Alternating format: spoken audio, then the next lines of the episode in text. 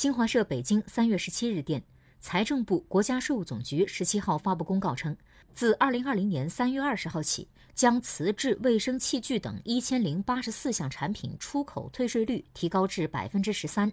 将植物生产调节剂等三百八十项产品出口退税率提高至百分之九。北京国家会计学院教授李旭红表示，此次提高出口退税率涉及农产品、初级加工品等多项产品，政策范围较广。通过提高出口退税率，能够降低外贸企业经营成本，缓解企业现金流压力，促进稳外贸。